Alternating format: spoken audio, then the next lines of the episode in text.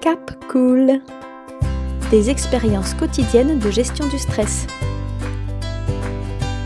Ce podcast vise à vous partager chaque jour ce que j'apprends et surtout ce que je teste pour gérer mon stress. Des hauts et des bas, des jours avec et des jours sans, je ne vous cache rien. N'hésitez pas à vous abonner pour rejoindre l'aventure.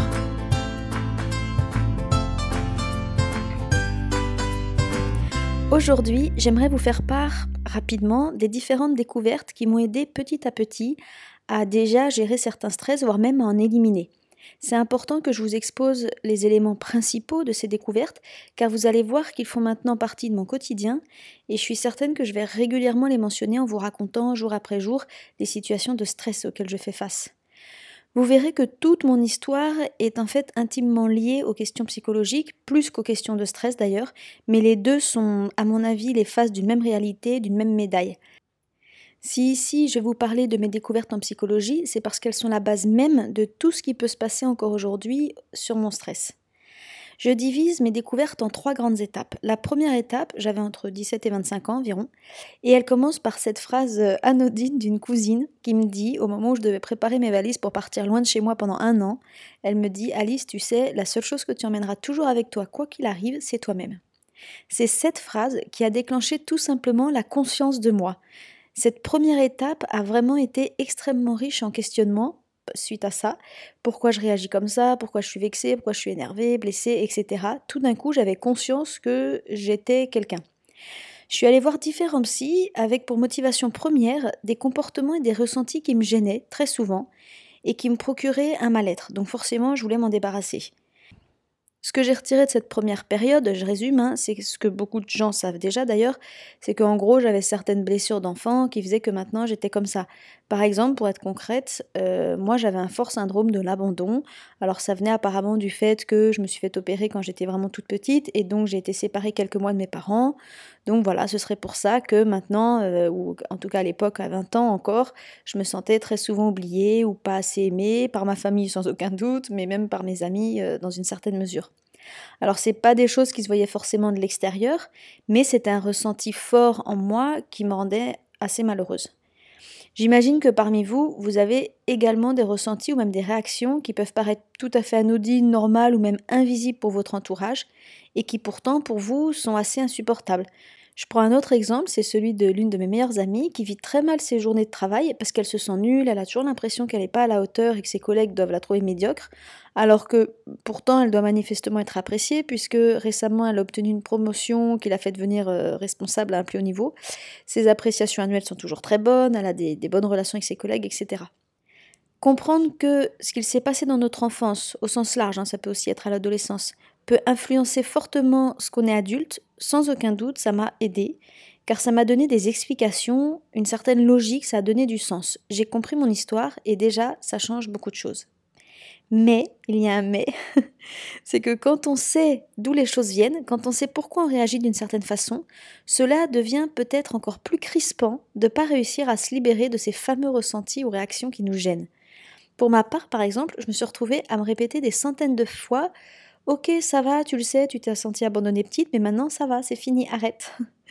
en fait, c'est à ce moment-là le début de ma deuxième période, qui s'est déroulée à peu près entre 25 et 30 ans, lorsque j'ai réalisé que j'étais prisonnière de mon histoire et que je n'avais absolument aucun pouvoir sur mes ressentis, malgré le temps qui passait et surtout malgré tout ce que je pouvais vivre d'heureux ou même d'objectivement parfait.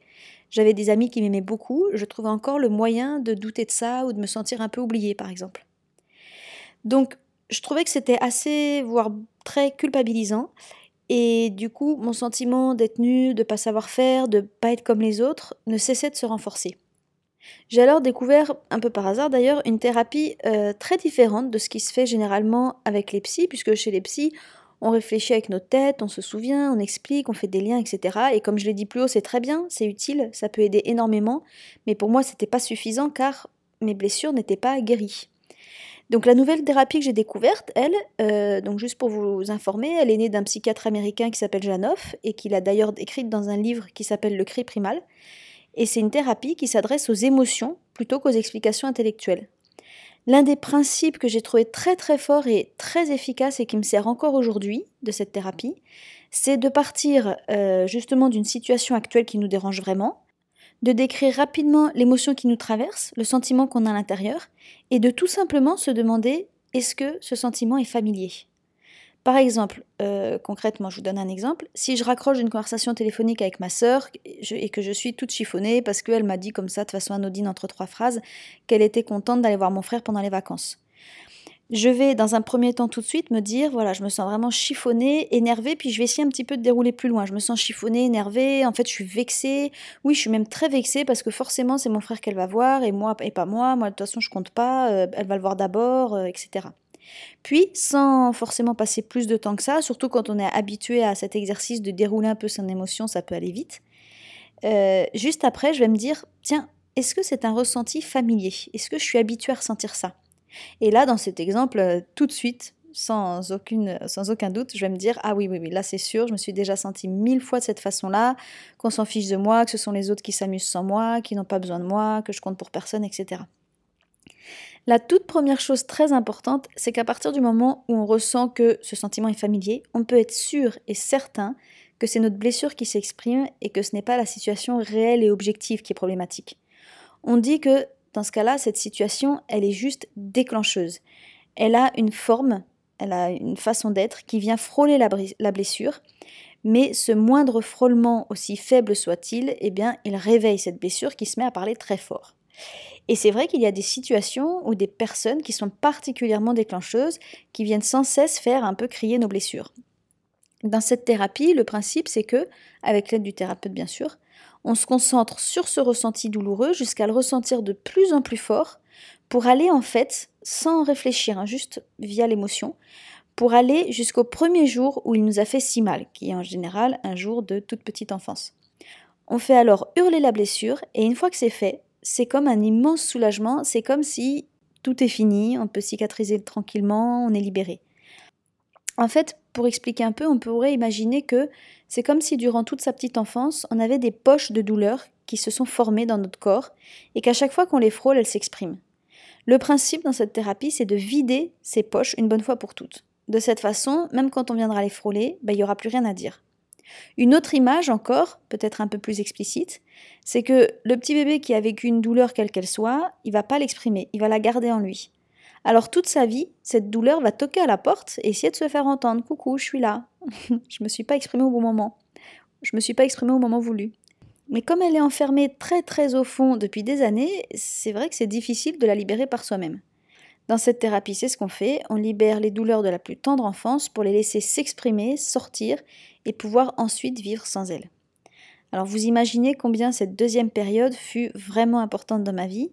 Et d'ailleurs, vous verrez que bien souvent, dans mes essais de gérer les différents stress que je rencontre, je vous en parlerai.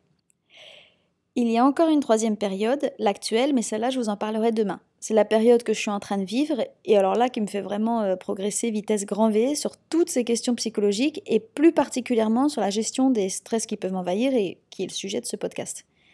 En attendant demain, si vous avez quelques minutes, euh, partagez dans les commentaires les découvertes psychologiques que vous, vous avez pu faire de votre côté.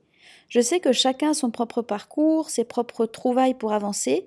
Euh, ça peut être via des psys, mais ça peut être via des bouquins, via des amis, euh, via des émissions. Je sais que les formes sont vraiment extrêmement variées et je trouve que c'est passionnant de les partager parce que pour ma part, tout ce que j'ai trouvé, c'est toujours venu d'une autre personne qui me racontait son histoire. Alors, à vos commentaires, chacun pourra se lire mutuellement et peut-être que des grands déclics naîtront de ces lectures. À demain. Cap Cool des expériences quotidiennes de gestion du stress.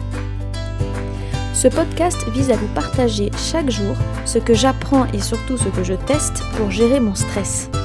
Des hauts et des bas, des jours avec et des jours sans, je ne vous cache rien. N'hésitez pas à vous abonner pour rejoindre l'aventure.